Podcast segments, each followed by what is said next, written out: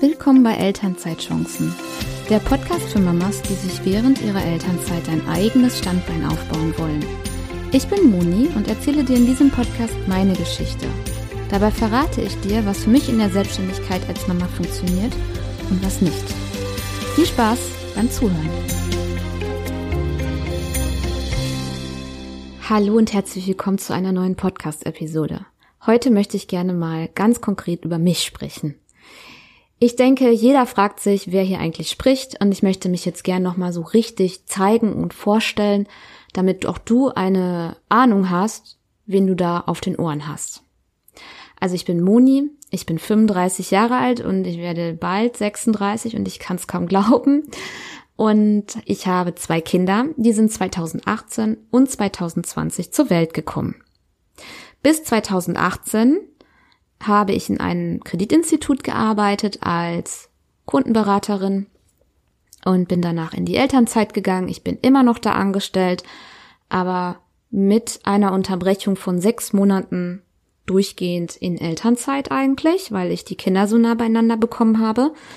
Und ich habe im April 2018 das erste Kind bekommen und da hat sich meine Welt komplett geändert. Das kennt jede Mama, dieses, ja, das neue Leben halt mit Baby, ne? Zwischen Verzückung und purer Freude und Glück zu, oh nein, es ist schon wieder wach, oh nein, es schläft nicht durch und oh nein, es schreit, was hat es? Und ähm, boah, ich hätte mal Bock, jetzt äh, fünf Minuten in Ruhe duschen zu gehen. ja. Ja, die erste Zeit mit meinem Baby Mädchen, mein erstes Kind ist Mädchen, ähm, habe ich genossen. Also die ersten Monate habe ich nie an eine Selbstständigkeit gedacht, niemals. Mm, kurz bevor das Kind zur Welt kam, mein erstes Kind, hatte ich schon trotzdem nochmal ganz kurz den Gedanken, Online-Shop über Wölkchendeko zu machen, habe das aber direkt wieder verworfen. Grundsätzlich war für mich eine Vollselbstständigkeit sowie eine ernstzunehmende Teilselbstständigkeit unvorstellbar. Dann habe ich zwei, also nach circa elf Monaten Mama sein angefangen, einen, einen Blog zu erstellen. Ich habe den Blog Reisen mit Baby und Kleinkind ins Leben gerufen, weil ich gern über unsere Reisen schreiben wollte. Und dadurch bin ich auch in die Welt von Online-Geld verdienen eingetaucht, ohne dass ich das eigentlich beabsichtigt hatte. Du kennst das. Wenn man einmal in der Bubble ist von äh, Website bauen äh, oder in, in irgendwas, worum deine Gedanken gerade kreisen, dann kommt noch das dazu und dann liest du noch das und dann hat der die Meinung und plötzlich kommst du von Höchstgen auf Stöcksken und wirst so reingezogen in diese Bubble, um die du gerade kreist. Und so war das damals mit den Webseiten und mit dem Blog. Der Blog ist eigentlich nur ein Hobbyprojekt gewesen und ist auch immer noch, der besteht immer noch. Ich verlinke ihn gerne mal in die Show Notes. Ähm, nach diesem Blog habe ich dann, weil ich auch nicht immer Futter hatte zum Schreiben über das Reisen, einen Mama-Blog gegründet, weil mir das Schreiben an sich sehr viel Spaß gemacht hat und ich habe gemerkt, da entsteht ein Austausch. Ich habe mich am Anfang über jeden Kommentar gefreut, der kam und ich weiß noch, ähm, wie ich mich auch über meine erste Affiliate-Marketing-Provision gefreut habe. Das war nämlich, ich weiß das noch ganz genau, ein Mückenschutzmittel extra für Kinder. Da habe ich 50, 50 Cent Provision bekommen. Wow. ja. Ich hatte halt, oder ich habe immer noch super viel Spaß an dem Schreiben und an dem Austausch und auch mein Mama-Blog besteht auch bis heute. Ich kann ihn auch gerne mal in die Shownotes setzen. Der ist auch in den, in der ganzen Zeit sehr stark gewachsen und seitdem ich mit Eltern.de kooperiere, ist, ist es unglaubliches Wachstum. Aber gut, davon reden wir gar nicht. Ich habe ja aufgrund dieser zwei Webseiten dann ein Kleingewerbe angemeldet, weil ja, weil da Geld reinkam und weil man das halt machen sollte und ähm, alle Einkünfte, die man hat, die muss man ja versteuern und ich wollte das halt nicht irgendwo nebenbei laufen lassen und es gehört sich so. Das bedeutet, da habe ich ein Nebengewerbe angemeldet, zuerst meinem Arbeitgeber angezeigt und dann bin ich zum Gewerbeamt gegangen und habe dann mich auch beim Finanzamt gemeldet und so weiter und so fort. Das war dann, als ich wieder angefangen habe zu arbeiten, nach der ersten Elternzeit von meinem ersten Kind. Zu dem Zeitpunkt wurde ich aber auch wieder schwanger und war dann tatsächlich nur ein halbes Jahr am Arbeiten, bis ich dann wieder in den äh, Mutterschutz gegangen bin, beziehungsweise in den äh, Resturlaub. Und dann kam mein zweites Kind im März 2020. Die Welt stand still. Ich fand's gut. Ich hatte ein ruhiges Wochenbett, kein Besuch, Kontaktbeschränkung, Lockdown. Das war für mich äh, super, ehrlich gesagt, weil ich äh, mich ganz voll und ganz auf mein zweites Kind konzentrieren konnte und die notwendige Ruhe dafür hatte. Und es tat mir sehr, sehr gut. Und dann hatte ich zwei Kinder und musste mich da in den Alltag reinfinden, zusammen mit meinem Mann. Und ich kann sagen, mh, mm, wenn du jetzt ein Kind hast und ein zweites Kind planst, es ist machbar, es ist wunderbar, es ist eine tolle Entscheidung, aber es ist nochmal ein fortgeschrittenen Level, wie ich das so schön sage.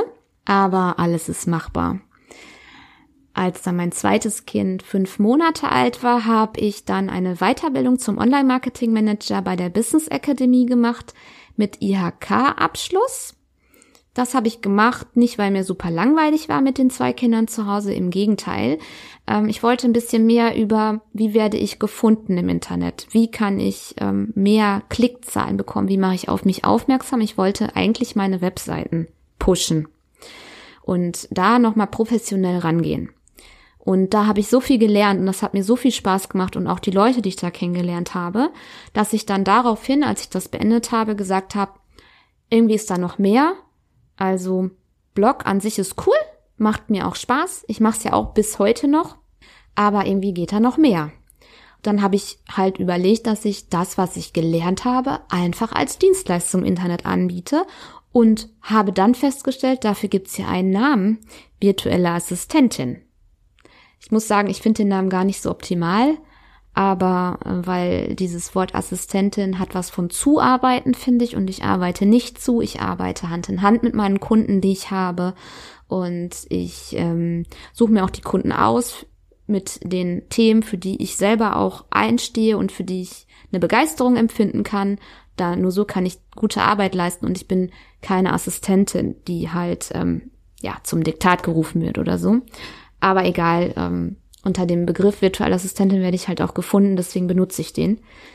Und ja, dann habe ich, als mein kleinstes Kind zehn Monate alt war, in den Abendstunden mich belesen und angefangen mit dem Businessaufbau. Den habe ich aber auch wirklich völlig unperfekt gestartet. Ich hatte ja jetzt eine Episode gemacht über Starte unperfekt und auch mein Businessaufbau zur virtuellen Assistentin war, ja, wie soll ich das jetzt sagen, in Ordnung, aber auch nicht so super optimal. Trotzdem habe ich jetzt meine Bestandskunden. Und trotzdem verdiene ich mein Geld. Und trotzdem macht mir das immer noch unglaublich viel Freude. Ich habe aber, ähm, was mich vielleicht so ein bisschen zu anderen untersch unterscheidet, ich habe unglaublich viel Gas gegeben.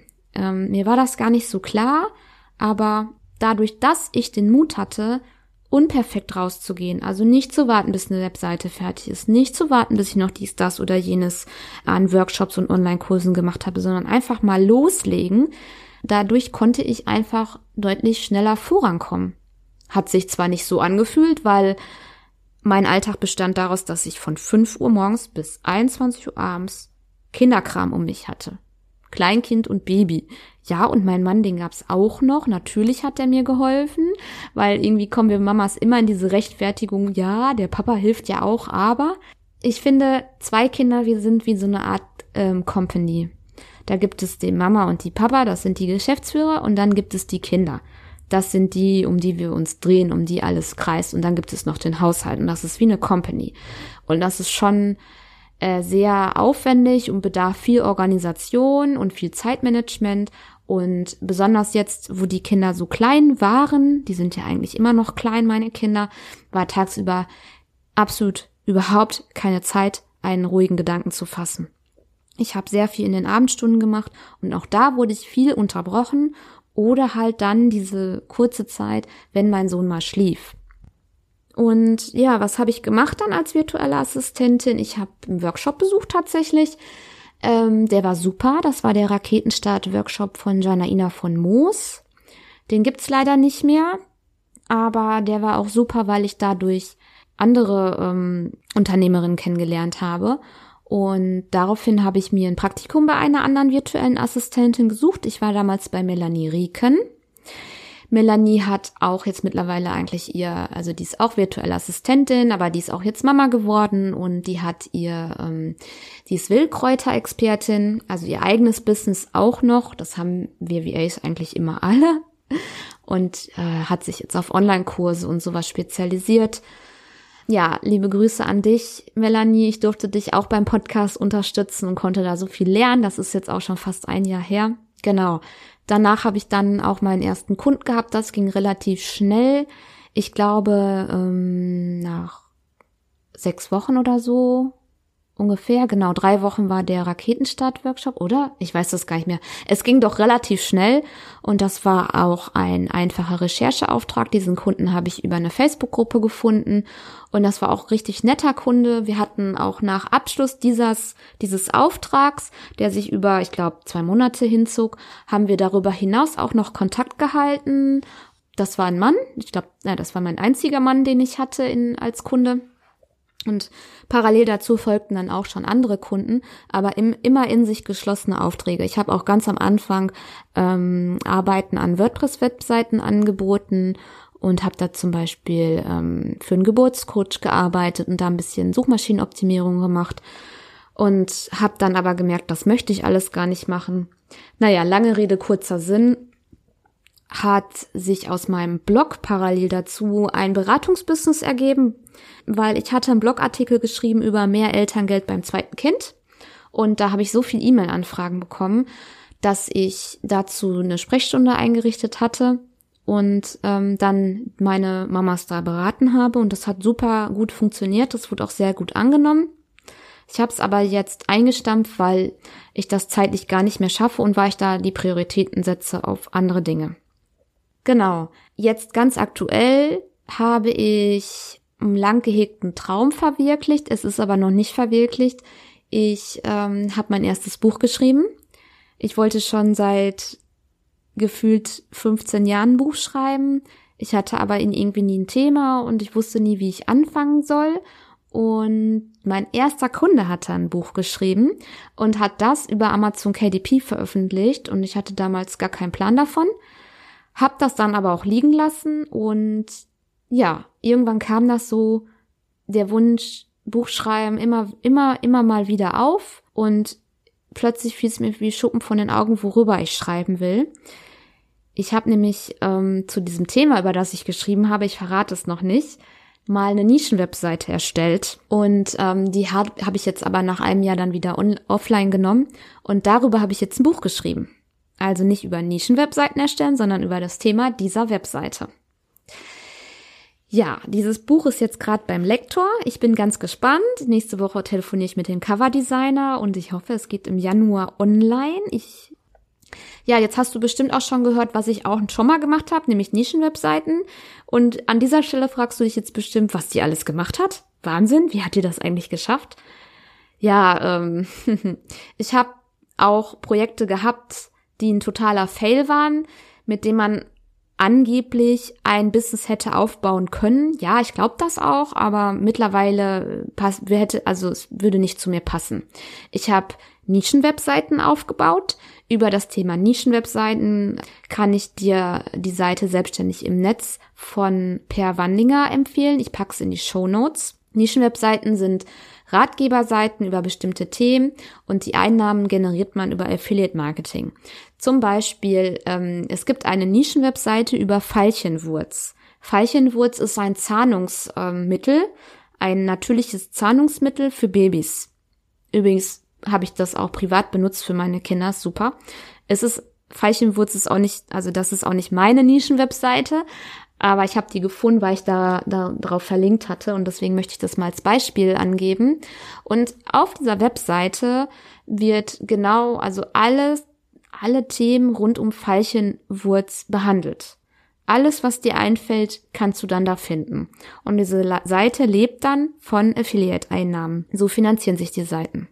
Ähm, ich hatte andere Themen, unter anderem hatte ich mal plastikfrei Leben mit Kindern. Ich hatte mal Staubsaugerroboter und ich hatte mal Haushaltsroboter. Aber all diese Seiten sind entweder gar nicht erst online gekommen oder die habe ich wieder runtergenommen.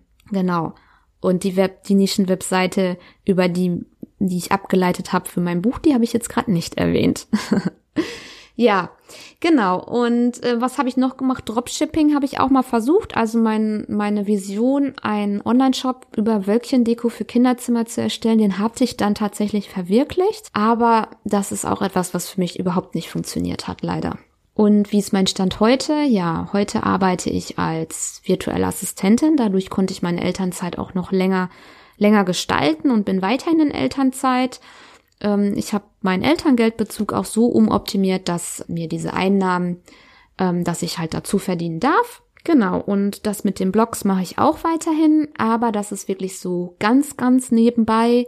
Und ich weiß, dass ich die auch im Moment sehr stiefmütterlich behandle besonders Reisen mit Baby und Kleinkind. Zu dem ähm, Blog Reisen mit Baby und Kleinkind habe ich im Mai 2021 auch den Podcast gegründet. Dass ähm, dieser Podcast hat totalen Zuwachs bekommen, obwohl auch der völlig unperfekt ist. Also der ist völlig, völlig unperfekt. Ich hatte in den ersten Episoden mit Apple-Kopfhörern aufgenommen. Das ist eigentlich voll das No-Go. Aber ich verurteile keinen, der das macht, weil ich kann das total nachvollziehen, dass man einfach mal rausposaunen will, was einem, was man sagen will und man hat aber nicht das richtige Mikro. So war es bei mir nämlich. Und dann habe ich einfach, wir waren damals auf Kreta, losgelegt. Und ja, der wächst auch total. Ich sehe es an den Downloadzahlen und an den Abozahlen. Ich hatte keine großen Erwartungen, aber die, die ich hatte, die wurden mehr als übertroffen. Genau, jetzt hast du ein bisschen Einblick von mir. Ich bin weiterhin angestellt und ja, ich nehme dich jetzt hier mit diesem Podcast mit auf die Reise über die Möglichkeiten, die du in der Elternzeit hast, neben deinem Baby. Dein Baby hat nämlich immer Vorrang, ein eigenes Business aufzustellen oder weiterzuführen. Wenn du dazu Fragen hast oder wenn du ähm, noch mehr über diesen Podcast erfahren willst und wenn du keine Episode verpassen willst, dann kannst du gerne in unsere Facebook-Gruppe beitreten. Es gibt nämlich eine passende Facebook-Gruppe, wo wir uns austauschen. Den Link packe ich dir in den Shownotes. Ansonsten freue ich mich auch über jedes Abo. Ja, bis dahin. Tschüss.